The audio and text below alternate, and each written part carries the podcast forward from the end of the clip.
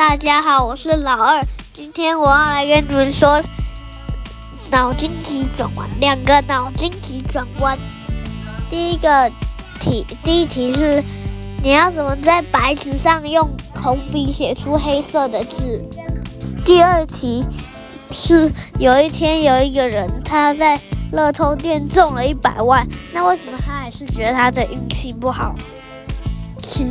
知道的人请在下面留言告诉我答案，对的有奖哦。